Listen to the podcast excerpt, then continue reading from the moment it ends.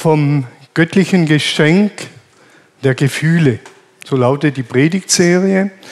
Und als wir sie so gedanklich vorbereitet haben, haben wir gesagt, wir wollen auch über Dinge reden, über Gefühle, die nicht so populär sind und die nicht so viel Freude bereiten. Ich habe gedacht, heute Morgen predige ich vor einem leeren Saal. Gestern war Lobpreisabend, Halligalli, da ging es rund laut und der Bass hat gedröhnt und mein Hemdchen hat hin und her äh, geschwungen.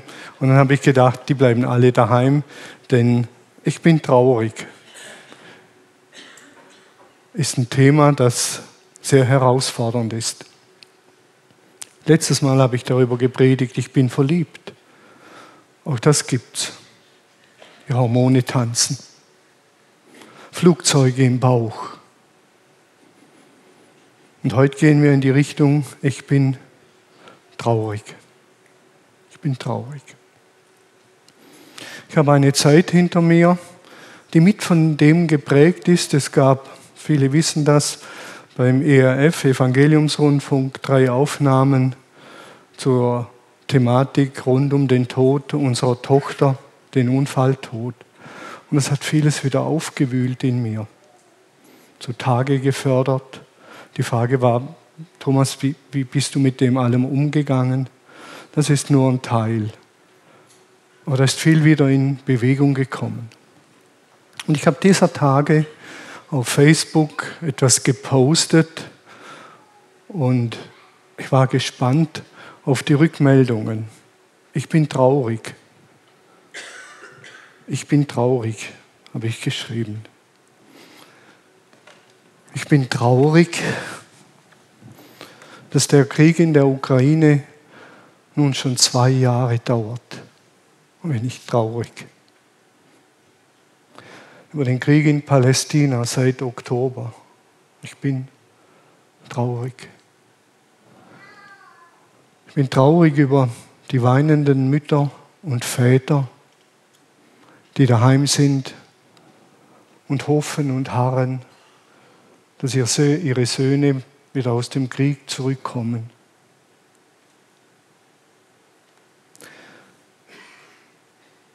Unsere Michi fehlt.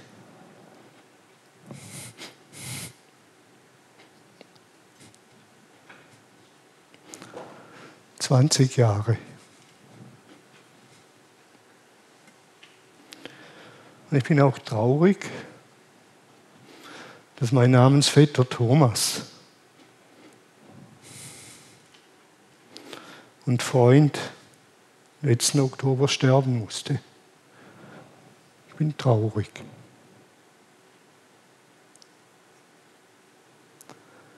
Ich bin traurig, für die fundamentalistischen Tendenzen in den Gesellschaften, nach rechts und links. Ich bin traurig über die zerbrochenen Ehen, die leidenden Kinder, die einsamen Menschen. Ich bin traurig über die Wohnungsnot. Wir haben uns diese Woche mit jemand vom Amt getroffen, die sich um wohnungslose Menschen kümmern. Und auf der anderen Seite stehen Wohnungen leer und werden nur in zwei, drei Wochen im Jahr genutzt. Ich bin traurig über hartherzige Menschen, die nichts mehr an sich ranlassen. Traurig über die Polarisierung in der Gesellschaft statt Dialog, zerstrittene Menschen. Und worüber ich sehr traurig bin, ist, dass das leider, leider, leider, leider auch auf Christen und Kirchen zutrifft. Statt Salz und Licht zu sein, machen wir es nicht besser. Statt liebende Gemeinschaften mit Herz und Händen zu sein. Und ich bin traurig über die vielen einsamen Menschen.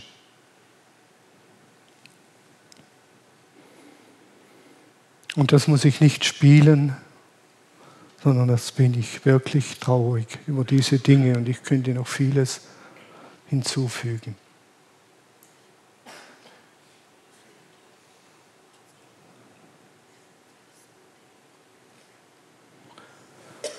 Ich habe viele Reaktionen bekommen auf den Post. Auf den Post, ich bin verliebt, habe ich über 100 Reaktionen bekommen. Über den Post, ich bin verliebt, waren es an die 50. Viele stimmen denen zu. 16 haben eine herzliche Umarmung gegeben. 13 weinen mit mir, sind traurig. Und zwei ein Herz. Ich musste erst nachschauen, was dieses Emoji, dieser Emoji bedeutet. Ihr seht hier die Hände, hier das Herz ist eine Umarmung. Und ich hatte es ganz frisch gepostet, war der, die erste Reaktion dieser Emoji. Und der hat mein Herz enorm berührt. Kein Wort sagen, einfach sagen, Thomas, ich, ich nehme dich in den Arm. Ich trauere und ich weine mit dir. Komisch, so etwas tröstet. Wir haben es vorhin gesehen, wie kann man die Tine trösten, was, was hilft. Das hat mich enorm erreicht von dieser Person. Und viele andere sind dann gefolgt. Ich bin traurig. Jetzt kann man sich fragen, darf man überhaupt traurig sein oder soll man überhaupt traurig sein? Und da gehe ich mal kurz in die Weisheitsliteratur im Alten Testament. Das Alte Testament hat einen Teil Weisheitsliteratur, sind Psalmen, sind Sprüche und ist Prediger und zur Weisheit gehört auch Hiob. Den lassen wir heute aus. Wir gehen direkt in das Buch Prediger. Geht auf Salomo zurück. Er hat das zusammengestellt.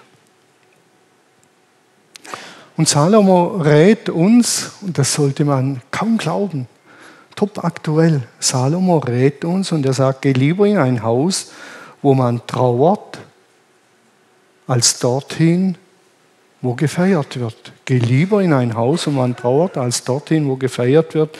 Denn, und er begründet das, denn im Trauerhaus wird man daran erinnert, dass der Tod auf jeden Menschen wartet. Vergegenwärtigt euch das. Wer noch lebt, sollte sich dies zu Herzen nehmen. Kummer, sagt er, ist besser als Lachen. Trauer verändert den Menschen zum Guten hin. Trauer verändert den Menschen zum Guten hin. Der Weise geht dorthin, wo man trauert, aber der Unverständige hat nichts anderes im Sinn, als sich zu vergnügen. Wow.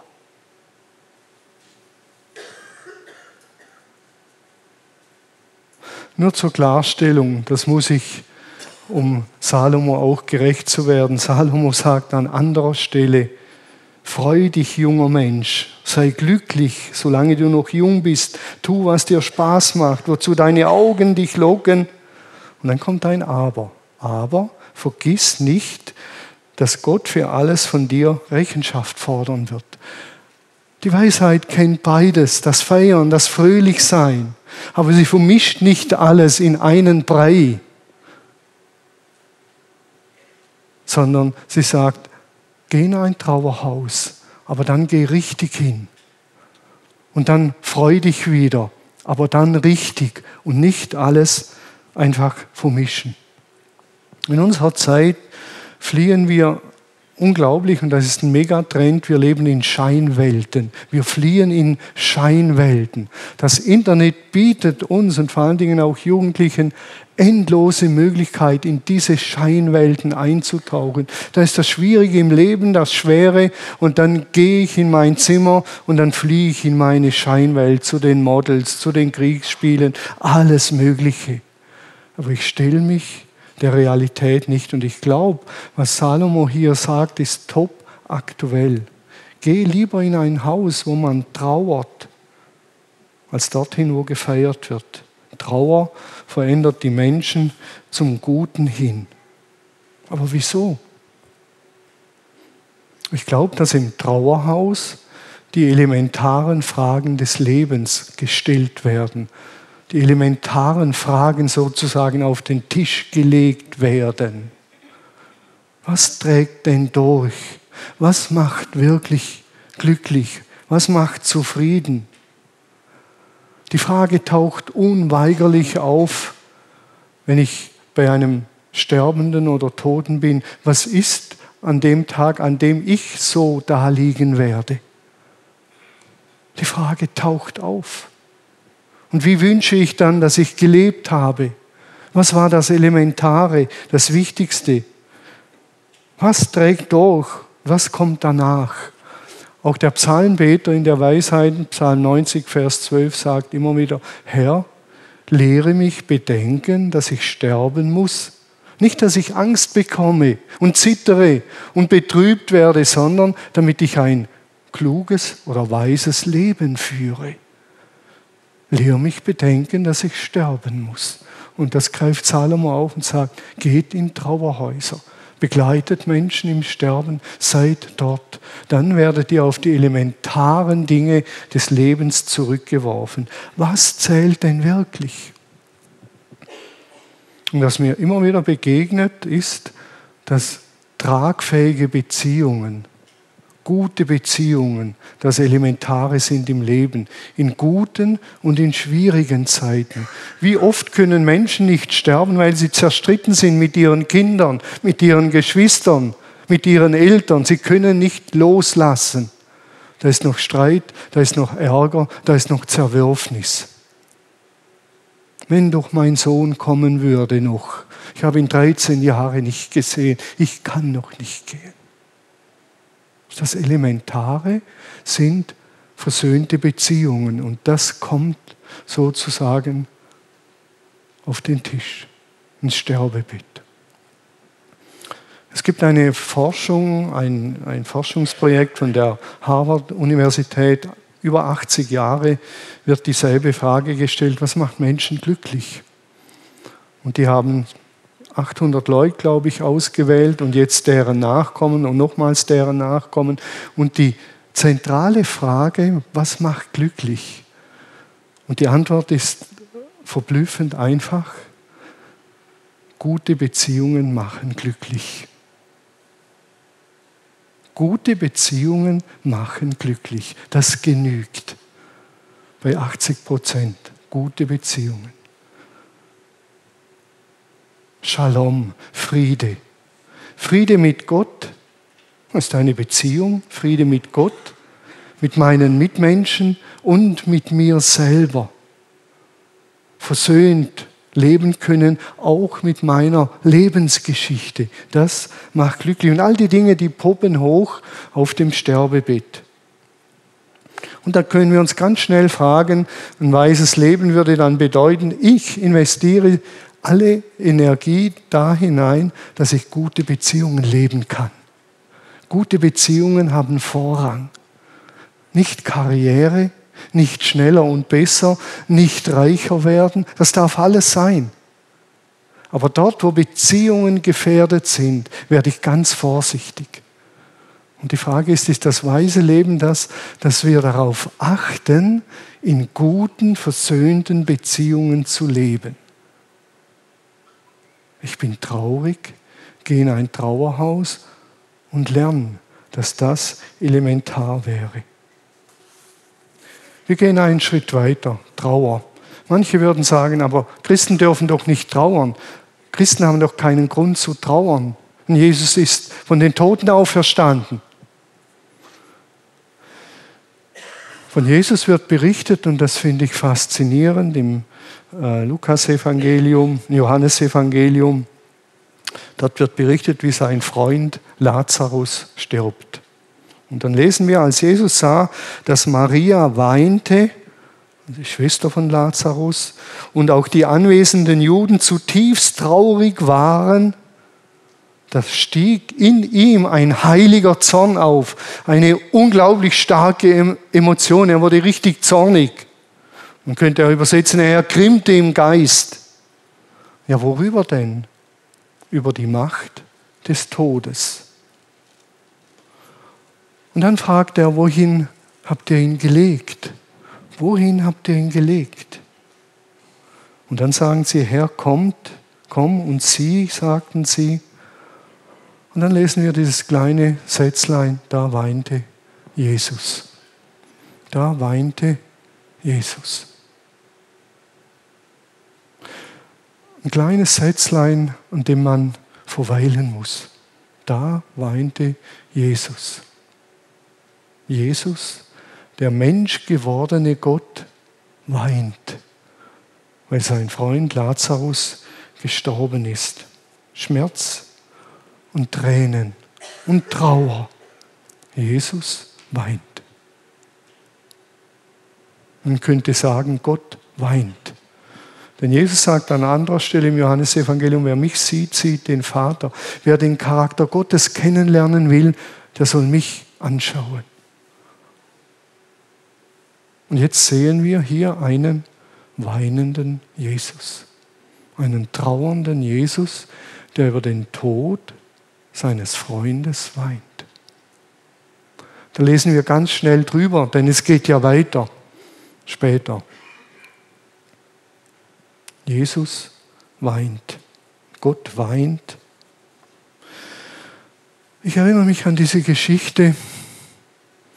Wir waren auf der Insel Spickeroog, haben Urlaub gemacht, meine Frau und ich. Morgens um fünf bin ich beim morgengrauen Morgendämmern aufgestanden, meine tägliche Bibel lese und ich habe diese Geschichte gelesen. Und ich bin am Fenster gesessen, habe so aufs Meer rausgeschaut und dann lese ich, dass Jesus weint. Und auf einmal überkam mich das Elend. Denn die Geschichte davor ist, dass meine Frau im Krankenhaus, äh, ins Krankenhaus musste, zwei Jahre zurück, zu dem Zeitpunkt zwei Jahre zurück. Und es war nicht sicher, ob sie überleben wird, den septischen Schock. Und ich habe dort geweint. Und jetzt lese ich diese Geschichte und die Erinnerung übermannt mich, kommt über mich. Die Erinnerung, die Nachricht zu bekommen, wir wissen nicht, ob wir ihre Frau durchbringen, wir können ihnen nichts versprechen. Und ich habe geheult. Und dann lese ich die Geschichte und dann ist es wie wenn Jesus zu mir sagt, Thomas, merkst du was? Damals, als du die Nachricht bekommen hast, da bin ich neben dir gesessen auf dem Stuhl im Arztzimmer und du hast geweint und ich habe geweint. Ich habe mit dir geweint, aber du hast es nicht gemerkt. In diesem kleinen Sätzlein liegt so, so, so viel Trost und Kraft. Ein Gott, der mit uns weint in unserer Traurigkeit. Wo gibt es denn sowas? Gibt es irgendeinen Gott, der mit seinen Menschen weint? Es gibt keinen Gott. Aber Jesus ist traurig und er weint mit uns. Jeder, der Schmerz kennt, der Trauer kennt, der Verzweiflung kennt, der weiß, dass so ein Sätzlein so tröstend sein kann. Ein Gott, der neben mir sitzt und mit mir weint. Wir sind wieder am Emoji am Anfang, der nichts sagt, der einfach seine Hand um mich legt und mit mir weint. Geteiltes Leid, sagt der Volksmund, ist halbes Leid. So viel Kraft liegt in so einem kleinen Sätzlein und wir lesen so schnell drüber und sagen, oh, zum Glück wird es nachher gut. Nein, überspringt das bitte nicht. Jesus weint. Und er weint mit seinen Menschen.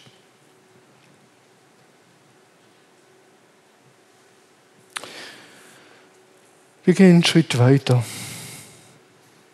Trauer darf sein. Jesus hat geweint, wir dürfen weinen. Das war auf der persönlichen Ebene. All das, was ich vorhin vorgelesen habe, hat was Persönliches und auch so etwas in den Weltschmerz eintauchen, in den großen Schmerz dieser Weltzeit.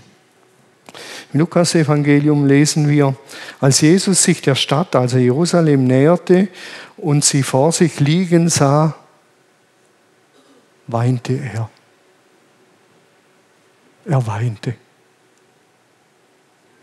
Und er sagte, wenn doch auch du heute erkannt hättest, was dir Frieden bringt. Wenn du auch heute erkannt hättest, was dir Frieden bringt, Jerusalem, wenn du das doch erkannt hättest. Und wer in Jerusalem schon war, auf dem Ölberg, gibt es Dominus Flevit. Jesus weinte. Das ist eine Kirche, die so heißt, Dominus, Dominus Flevit. Und ihr seht, bei dieser Kirche hier oben sind Krüge und das sind Tränenkrüge. Dort werden die Tränen aufgefangen, die geweint werden über dem Elend und über dem Leid dieser Weltzeit. Und das geht auf diese Geschichte zurück und hat noch kulturelle Hintergründe, aber es würde zu weit führen. Jesus weint über Jerusalem und er sagt mit anderen Worten, du hast es versäumt, dich auf mich einzulassen, denn ich bin der Friedensbringer, ich bin der, der Halt im Leben bringt, ich bin der, der dafür sorgt, dass Frieden werden kann auf dieser Erde. Ehre sei Gott in der Höhe und Friede den Menschen auf Erden. Und wenn wir jetzt da sind, wo Jesus, wo der Psalmbeter sagt, Herr, lehre uns bedenken, dass wir sterben müssen, dass wir klug werden, würde ich sagen, ein dringender Appell von Jesus an dieser Stelle, lasst euch auf mich ein. Lasst euch auf mich ein. Findet ein Ja zu mir. Nehmt an, was ich euch schenke, an Vergebung, an Transformation, an Neuwerdung. Nehmt an und folgt mir nach und geht einen völlig anderen Weg des Friedens, den die Welt kennt. Die Welt kennt nur den Weg der Vergeltung und der Rache und des Krieges. Mein Weg ist ein völlig anderer, der Frieden bringt. Lasst euch auf diesen Jesus ein wenn es um diesen Weltschmerz geht, um Trauer geht, um Sterben geht, ist unsere Aufgabe im Leben, uns auf diesen Jesus einzulassen. Nach diesen Versen kommt die Tempelreinigung. Da geht Jesus in den Tempel und haut das Zeug zusammen und sagt, ihr habt aus dem Gebetshaus eine Räuberhöhle gemacht. Er reinigt. Das bedeutet auch für uns, die wir mit ihm unterwegs sind, lassen wir uns immer wieder reinigen. Und die Trauer ist so wichtig, die dürfen wir nicht überspringen. Wir müssen genau hinschauen. Sonst kürzen wir ab auf dem Weg der schnellen Lösungen. Albert Einstein hat dann mal gesagt, wenn ich eine Stunde hätte, um ein Problem zu lösen, eine Stunde, dann würde ich 55 Minuten darauf verwenden, das Problem zu analysieren genau hinzuschauen. Und dann kommt die Lösung wie von selbst.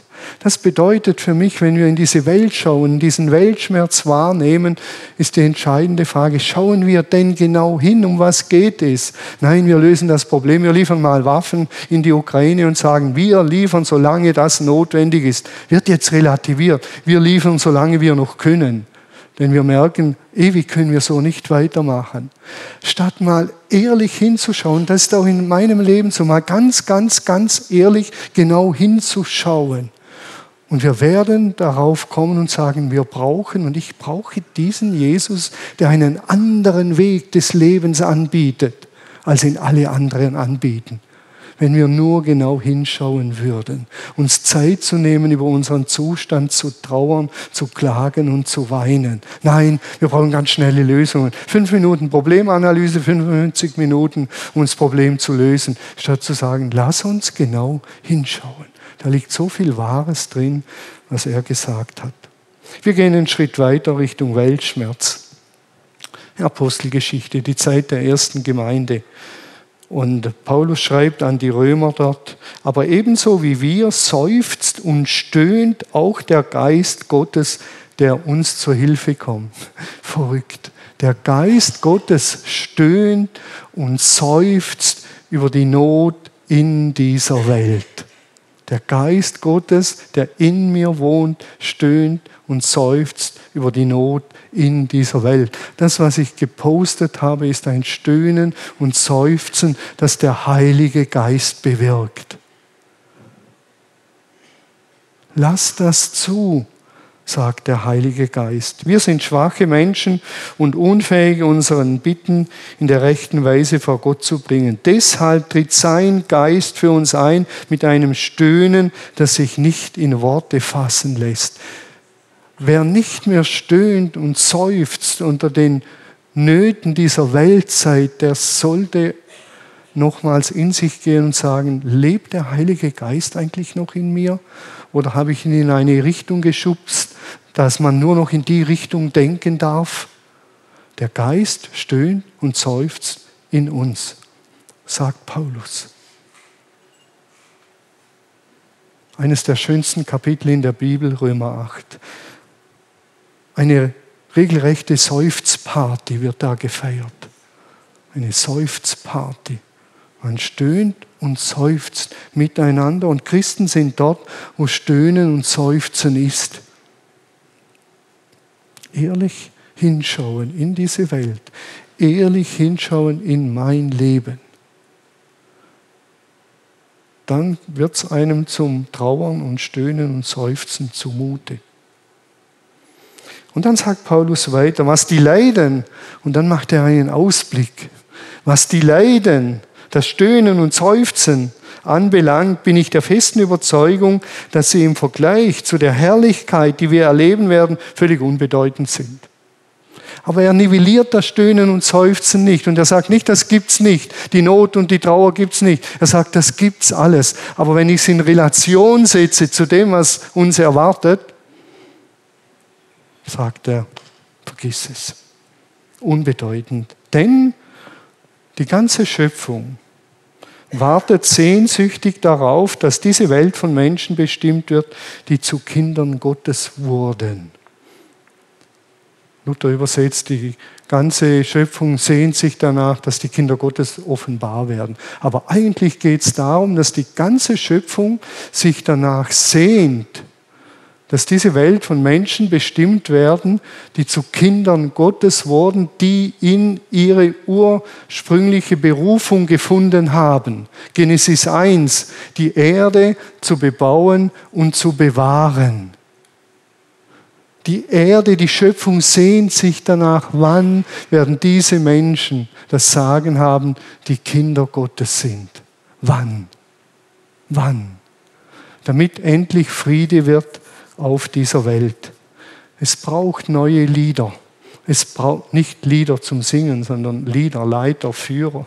Es braucht neue, es braucht auch neue Lieder, ganz klar, um diese Hoffnung zu leben. Und Paulus sagt ganz klar, das sind wir Christen.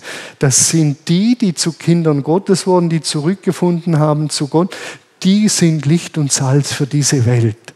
Und deshalb stöhnt und seufzt sich so darüber, dass diese eben nicht sind, zu wenig sind. Das ist ein Elend, dass unsere Kirchen nicht kräftig sind und Wegweisung geben in dieser Weltzeit.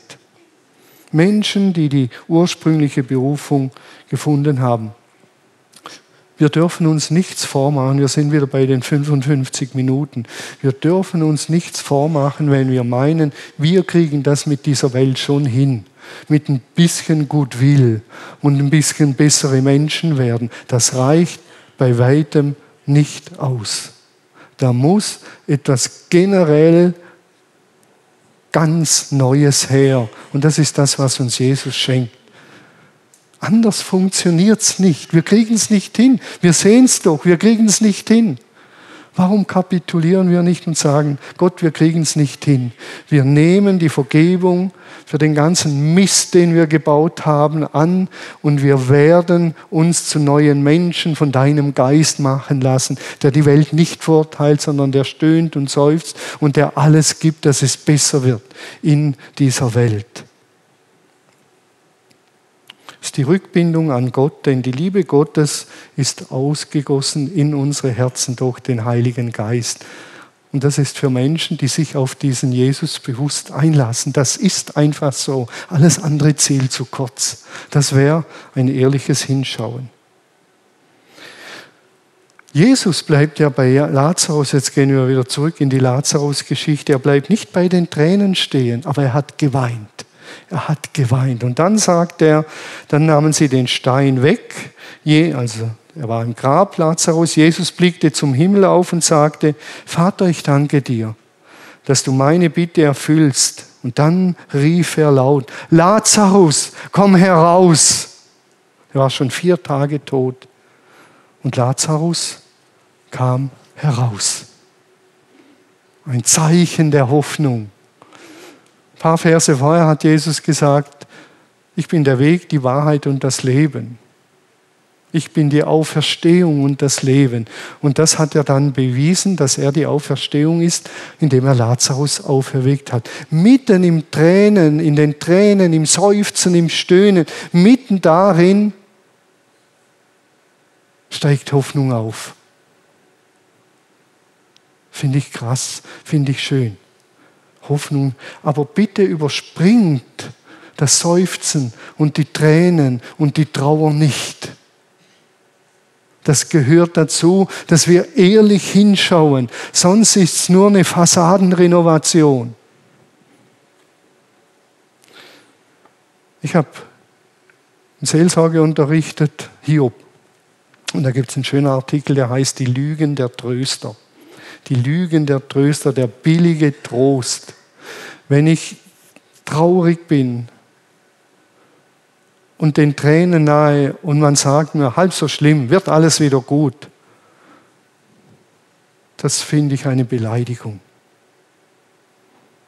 Ich will ernst genommen werden. Jesus hat geweint.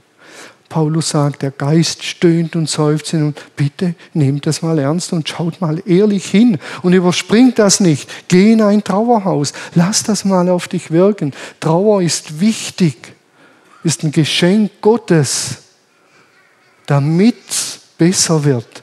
Nicht, dass wir in Depression versinken, sondern damit es besser wird. Es gibt Hoffnung und das ist der erste weiße Schuh, den ich anziehe jetzt. Der Schuh der Hoffnung. Da ist die Not, das Elend und da gibt es Hoffnung. Paulus sagt, die neue Welt liegt in Geburtswehen. Jesus weckt Lazarus von den Toten auf. Da ist neue Welt im Kommen. Da geschieht etwas. Und ich sage es nochmals, aber bitte überspringt die Trauer nicht, überspringt sie nicht. Sonst bleibt es an der Fassade. Schnell weiter. Ehrlich, ehrlich hinschauen. Ich ziehe ein Resümee aus dem Ganzen. Das erste ist, was ich sage, Jesus weinte. Der Heilige Geist seufzt über die Not dieser Welt im Großen und im Kleinen. Da liegt ganz, ganz viel Trost drin. An euch Trauernden, im Kleinen und im Großen. Jesus sitzt neben euch und er weint mit euch. Und das ist wirklicher Trost. Schon das Alte Testament sagt, Gott tröstet, wie eine Mutter tröstet. Trost ist etwas Sonderbares. Trost nimmt das Elend nicht weg, aber hilft, dass wir hindurchkommen. Das ist etwas Sonderbares. Wenn meine Mama mich in den Arm genommen hat, das war einfach schön. Manchmal habe ich gedacht, ich sollte wieder mal hinfliegen und zu meiner Mama rennen, damit sie mich tröstet. Weil Trost ist einfach was Schönes. Getröstet werden. Jesus meinte, der Heilige Geist, über die Not dieser Welt. Das bedeutet für mich, ich darf traurig sein und ich darf seufzen. Und die erste Reaktion ist wie bei Jesus, ist wieder so ein kleiner Satz, ein ganz kleiner Satz. Jesus weint über den Tod seines Freundes. Er ist traurig. Er lässt den Schmerz zu. Und dann hebt er den Blick und er sagt, Vater, ich weiß, dass du mich hörst. Bei der Brotvermehrung, Die Jünger schauen aufs Brot und sagen, ja, wie soll denn aus diesen paar Broten, wie soll die ganze Menge satt werden, wie soll denn das gehen? Das geht doch gar nicht. Jesus nimmt das Brot, blickt zum Himmel und sagt, es gibt noch ganz andere Möglichkeiten als das, was hier. Aber das wollen wir nicht kleinreden. Diese Not, diese Trauer. Aber jetzt kommt der Prozess der Transformation. Wir blicken auf Gott in der Trauer. Das ist der erste Schritt. Wir blicken auf Gott. Und wir bekommen neue Perspektiven. Und es läuft nicht in einem Tag ab oder in einer Stunde. Das braucht manchmal Jahre, bis der Prozess weitergeht. Und dann kommt, ich will ernst genommen werden. Jeder Trauernde hat das Recht, ernst genommen zu werden. Bitte, bitte, bitte keinen billigen Trost. Wird schon wieder. Kann jedem Mal passieren. Wir sterben alle. Und all diese billigen, billigen Sätze. Hiob hat zu seinen Freunden gesagt, ihr seid mir leidige Tröster. Auf diese Sorte Tröster kann ich verzichten. Lieber gar nichts sagen. So ein wunderschöner Emoji, so eine Umarmung, das genügt. Ein Mitweinen, ein Traurigsein.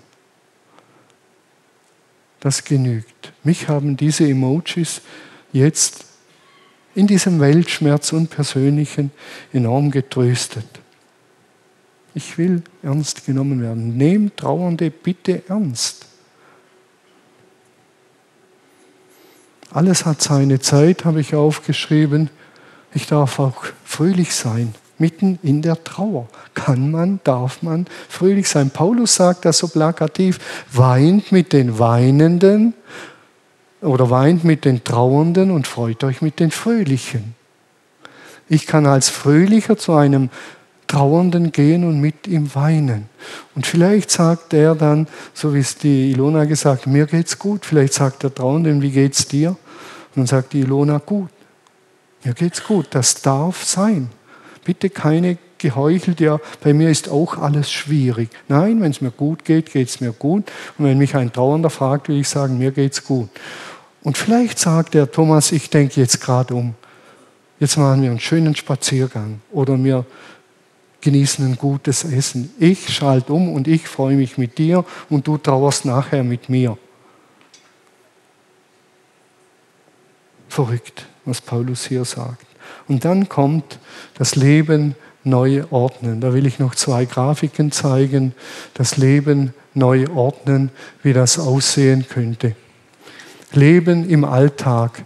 Es gibt zwei Richtungen, dem Verlust zugewandt und der Wiederherstellung, der Neuwerdung zugewandt. Und das ist was ganz Elementares. Früher hat man nach Kübler-Ross das fünfstufige Trauermodell genommen, das ist heute out.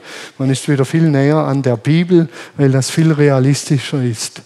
Dem Verlust zugewandt heißt, ich darf eine tiefe Traurigkeit empfinden. Die darf ich empfinden. Gleichzeitig gehe ich aber in diese Richtung und ich will das Leben umorganisieren. In meinem großen Trauerschmerz hat mir ein guter Freund empfohlen und gesagt, Thomas, nimm dir jeden Tag eine Stunde Zeit zum Heulen und Weinen. Und dann stehst du auf, wäschst dich, putzt die Zähne und dann geht's an die Arbeit neu umorganisieren. Ich habe damals unterrichtet und er hat gesagt, was du nicht sagen kannst, das sage nicht, aber unterrichte, bring Struktur in dein Leben. Allein sein wollen gibt's, das darf sein und gleichzeitig neue Rollen einnehmen. Ich bin dann irgendein anderer Mensch. Bin vielleicht verwitwet. Vielleicht hat der Freund mich verlassen oder der Ehemann, ich nehme eine neue Rolle ein, aber ich darf auch allein sein wollen. Gedanken daran, wie es wäre, lebte die verstorbene Person noch, die sind völlig normal und die dürfen sein.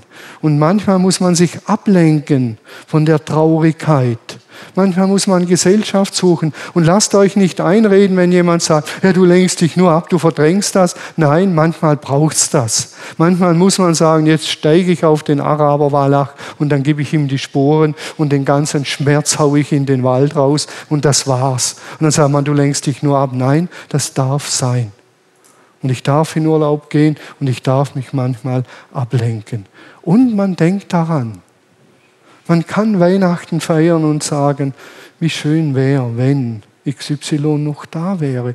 Das darf man. Man baut zur gegangenen und verstorbenen Person eine neue Beziehung auf. Nicht im Sinn von mit ihr reden, das ist ein Tabuthema, aber im Sinn von, sie bleibt Teil unserer Familie.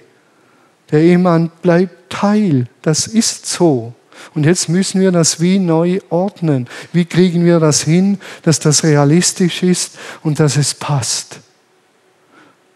Wir konnten über Jahre das Bild unserer Michi nicht in die Ahnengalerie hängen. Der Schmerz war zu groß. Es war einfach so.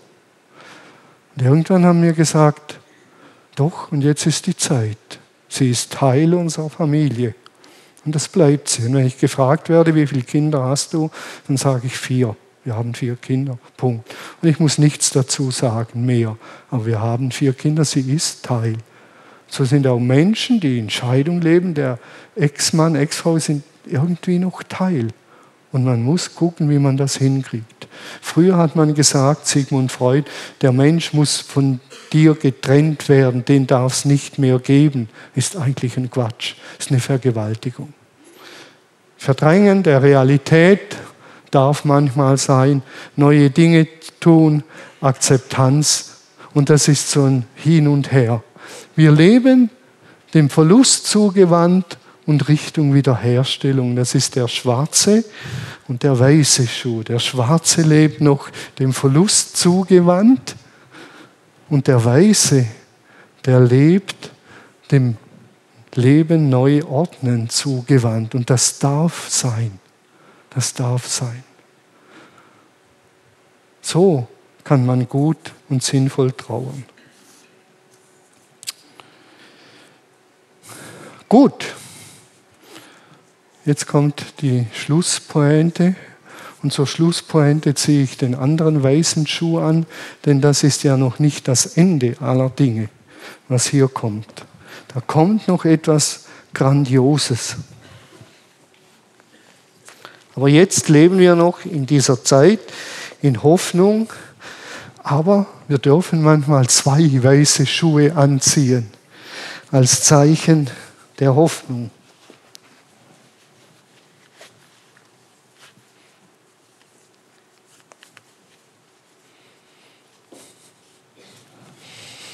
Als Zeichen der Hoffnung. Dieses Bild lässt sich übrigens auch auf die neue Welt Gottes anwenden, auf Stöhnen und Seufzen und auf das, was alles neu wird, äh, vielleicht ein andermal. Und dann kommt im letzten Buch der Bibel, im zweitletzten Kapitel, kommen die zwei weißen Schuhe. Und dort heißt es dann, und vom Thron her hörte ich eine starke Stimme rufen. Dies ist die Wohnstätte Gottes bei den Menschen. Er wird bei ihnen wohnen und sie werden seine Völker sein. Gott selbst wird als ihr Gott bei ihnen sein.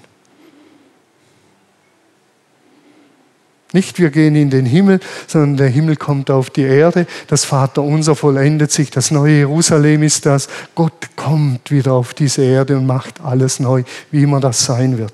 Und dann kommt's. Das ist wieder Trost pur. Er wird alle ihre Tränen abwischen. Und das kann er, denn er hat mit uns geweint. Er kommt nicht als einer, der steril mit dem Tempo kommt und auf Distanz die Tränen abwischt. Er hat mit uns geweint. Und er wird alle ihre Tränen abwischen und dann kommt es, es wird keinen Tod mehr geben, keine Traurigkeit, keine Klage mehr und keine Qual. Was einmal war, ist alles vorbei. Auf diese große Hoffnung hin leben wir. Das ist die Vollendung, die Wiederherstellung aller Dinge. Das ist der Ausblick. Und ich sage es zum Schluss nochmals. Die Relevanz ist, dass wir das, was kommen wird, heute zeichenhaft leben. Das Trocknen der Tränen, das Elend abschaffen, das sich für gerechte Strukturen einzusetzen schaffen. All das ist unsere Aufgabe, dass das noch nicht in das Diesseits hereinbricht. Die ganze Schöpfung wartet sehnsüchtig darauf, dass diese Welt von Menschen bestimmt wird, die zu Kindern Gottes wurden, die Gottes neue Welt einmal bewohnen, bearbeiten und kultivieren werden. Und das beginnt jetzt schon. Das Trocknen der Tränen hat begonnen. Und das ist unsere Aufgabe. Und Gott wird trocknen und wir werden trocknen. Wir holen ein Stück Zukunft in unsere Welt. Und dafür leben wir jetzt schon. Jetzt schon leben wir dafür. Und so lange darf noch getrauert und geweint werden, denn Tränen haben einen heilenden Charakter. Die Härte wird weggespült, wer weint. Da wird die Härte, die Verhärtung des Herzens weggespült wie mit einem sanften Bach. Ich erinnere mich, wenn ich mich zurückerinnere, und wir gehen jetzt in den Lobpreis, im Lobpreis habe ich oft geweint. Einfach nur geweint. Weil die Sehnsucht so groß war, diese Lieder wieder singen zu können, wirklich singen zu können und gleichzeitig den Schmerz zulassen und weinen. Es war immer wie wenn Gott meine Seele reinigen würde all das Schwierige weggespült wird und meine Seele weich bleibt. Deshalb, wenn wir jetzt im Lobpreis sind und Menschen da sind, die traurig sind, die trauern, ihr dürft weinen. Weint bitte, so laut es geht. Ihr dürft. Wenn nicht hier geweint werden kann, wo denn sonst? Und ihr dürft wissen, dass Jesus neben euch sitzt und mit euch weint, einen Arm um euch legt und mit euch weint und überspringt diese Phase der Trauer nicht. Und dann gibt es hier ein Segnungsteam, das ist die, muss ich überlegen, Sigrid und die Elisabeth, die warten da drüben und die segnen euch gerne, weinen mit euch und sprechen euch den Heiligen Geist zu, der sein Werk des Stöhnen und Seufzen und der Neuwerdung in euch bewirkt. Amen.